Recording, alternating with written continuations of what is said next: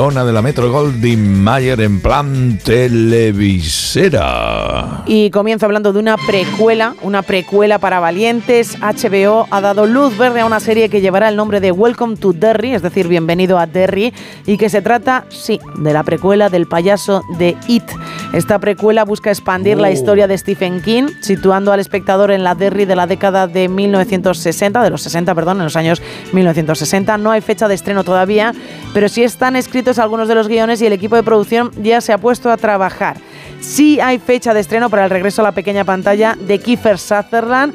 Todos aquellos que devoramos la serie de 24 estamos ansiosos por verla en su nueva serie que se llama Rabbit Hole, que llegará a, a nuestro país el próximo 31 de marzo. Se trata de un thriller con mucha acción y muchísimas conspiraciones. Kiefer Sutherland interpreta a un maestro del engaño y del espionaje que es acusado de asesinato y para limpiar su nombre deberá esconderse de todos y enfrentarse a las personas más poderosas del mundo. Y cierro, bueno, con un adiós, porque en los premios BAFTA la actriz Emma McKay se alzaba con el premio a la estrella ascendente. Bueno, pues esta actriz es muy conocida en el mundo de las series por protagonizar Sex Education, pues tras recibir el BAFTA lo dejó muy claro.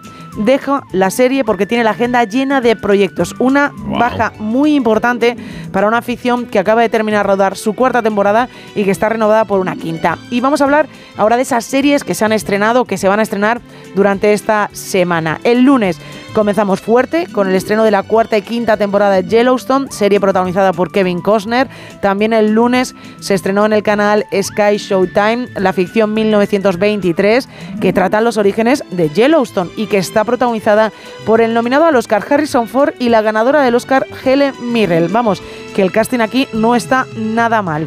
Hoy miércoles tenemos un estreno de una serie pequeñita, pequeñita, pequeñita que llega a Disney. Es una tercera temporada, se llama The Mandalorian. No sé si habéis escuchado hablar de ella. pero- No. Sí, sí, sí. ¿Qué va? Yo Fíjate, nada, yo nada, yo no gasto, yo no gasto. Bueno, pues si a lo mejor os gusta algo llamado Star Wars, a lo mejor podéis verla, porque creo que... Estoy contando cada minuto hasta empezar a ver el próximo, el siguiente capítulo. Pues tercera temporada ya disponible en Disney Plus. El viernes en Amazon Prime Video podremos ver el drama musical Todos quieren a Daisy Jones sobre el grupo Daisy Jones and the Six, que en 1977 estaban en lo más alto y de la noche a la mañana desaparecieron. Y la, sema- la semana la acabamos con un estreno de esta casa, de A3 Player Premium. El domingo se estrena Nacho, en la que Martiño Rivas da vida a Nacho Vidal. ¡Hala!